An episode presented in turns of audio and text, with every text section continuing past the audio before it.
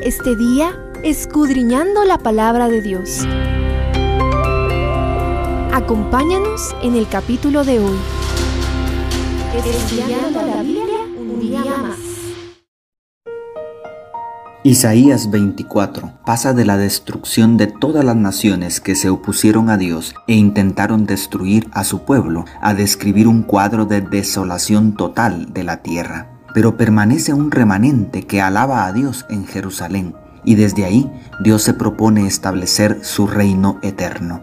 Nunca se cumplió plenamente esta profecía porque el remanente de Judá volvió a quebrantar el pacto sempiterno. Sin embargo, al final del conflicto, vemos en Apocalipsis 20 que la tierra queda desolada y vacía para castigar a los ángeles caídos y a los reyes de la tierra mil años antes del establecimiento del reino de Dios en la tierra nueva. En medio de este cuadro, que parece regresar al planeta al estado de Génesis 1.2, desordenada y vacía, resaltemos tres preciosas verdades que nos ayudan a comprender el carácter misericordioso de Dios.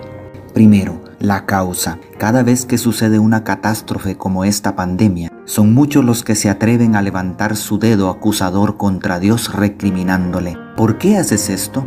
Y otros son sacudidos de tal manera que llegan a pensar que Dios no existe. Ah, si nos volviéramos a la Biblia, la palabra de Dios identifica claramente la verdadera causa de todas las desgracias humanas y la tierra se contaminó bajo sus moradores porque traspasaron las leyes, falsearon el derecho, quebrantaron el pacto sempiterno. Por esta causa la maldición consumió la tierra y sus moradores fueron asolados. Por esta causa fueron consumidos los habitantes de la tierra y disminuyeron los hombres, dicen los versículos 5 al 6. No es la corrupción de los gobiernos, no es el calentamiento global, es el pecado pero el pecado es una viga en nuestros ojos que solo nos permite ver la paja en el ojo ajeno. Segundo, la salida. Si esta pandemia solo es principio de dolores y la tierra será destrozada por completo, como la palabra profética más segura nos está diciendo, la pregunta es, ¿cómo escaparemos? ¿Cómo podremos ser salvos? La respuesta es el remanente. No tiene nada de extraordinario que la tierra sea destruida. Ya casi lo logramos sin la intervención divina. Lo impresionante es que, en medio del caos, después de la devastación, el profeta contempla lo que describen los versos 14 al 16. El remanente eleva su voz y grita de alegría. Desde el occidente aclama la majestad del Señor. Por eso glorifiquen al Señor en el oriente, en el nombre del Señor Dios de Israel, en las costas del mar. Desde los confines de la tierra oímos cantar, gloria al justo.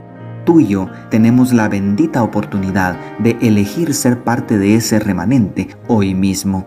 Las siete plagas postreras no tocarán a ningún hijo de Dios que permanezca fiel. Aleluya. Y tercero, la solución definitiva. Al igual que Apocalipsis, después del milenio se describe en los versículos 21 al 22 el juicio final, cuando Satanás y todos sus seguidores recibirán su justo castigo en el lago de fuego y azufre.